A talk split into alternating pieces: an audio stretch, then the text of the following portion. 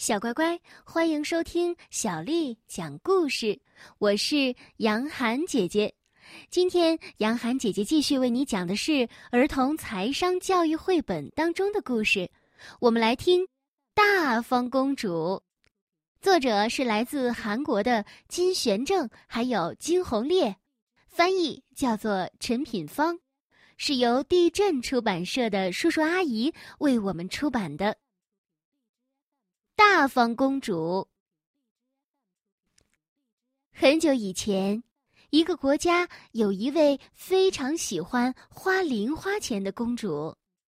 无论什么情况，她大手一挥就能把零花钱花光，所以她的绰号叫做大方公主。虽然每天国王都给公主零花钱。但是大方公主还是常常向国王要钱，国王因此非常的烦恼。这一天，刚拿到零花钱的大方公主，带着随从们来到了市场。绸缎商人对公主说：“公主殿下，这匹漂亮的绸缎是从西域进口的高级品。”哦，真的很漂亮。大方公主二话不说，就付了九枚银币，把绸缎买走了。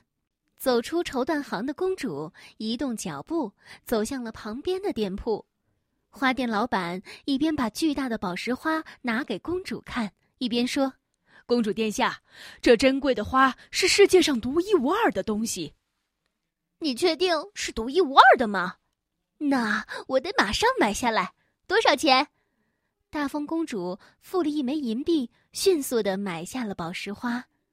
第二个随从一边叹气，一边收下了装着宝石花的箱子。在市场里到处闲逛的公主，在鸟店前停下了脚步。老爷爷，这只七彩鸟要多少钱？这只七彩鸟要两枚银币。呃，这只鹦鹉是我们店里最贵重的鸟。大风公主立刻付给老板两枚银币。第三个随从同样是一边叹气，一边接过了鸟笼。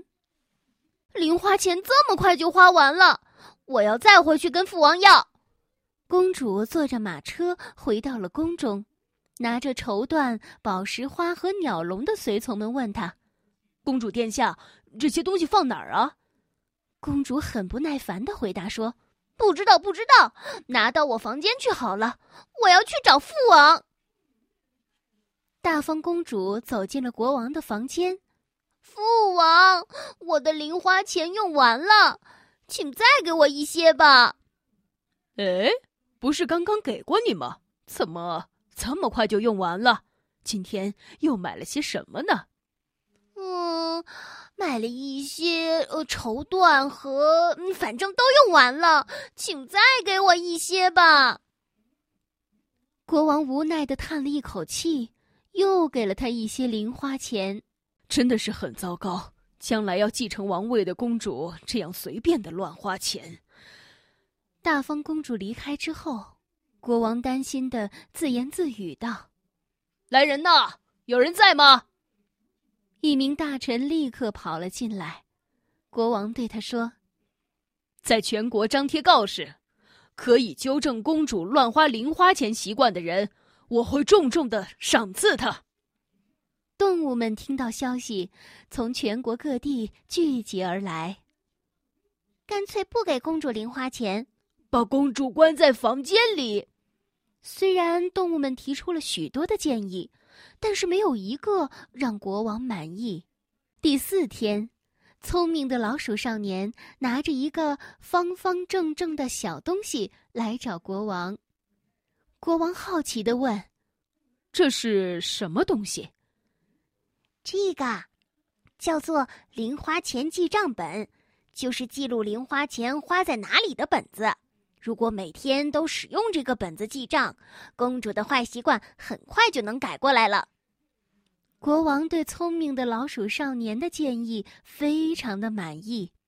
来人呐，去把公主叫来，马上要她开始用这个记账本。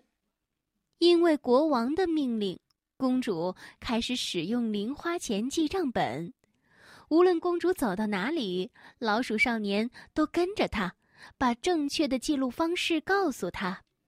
一个月之后，公主惊讶地说：“啊，我买了这么多不必要的东西呀！”大方公主终于知道，自己在这段时间是多么的浪费零花钱。国王从心底里非常的高兴，真的谢谢你。幸亏有你，才能纠正公主乱花钱的毛病。好，你想要什么奖赏呢？如果陛下允许的话，我想和公主结婚。国王立即答应了老鼠少年的请求。像你这样聪明的少年来当我的女婿，这是国家的喜事，我允许你们两个结婚。公主在旁边听了，脸蛋儿。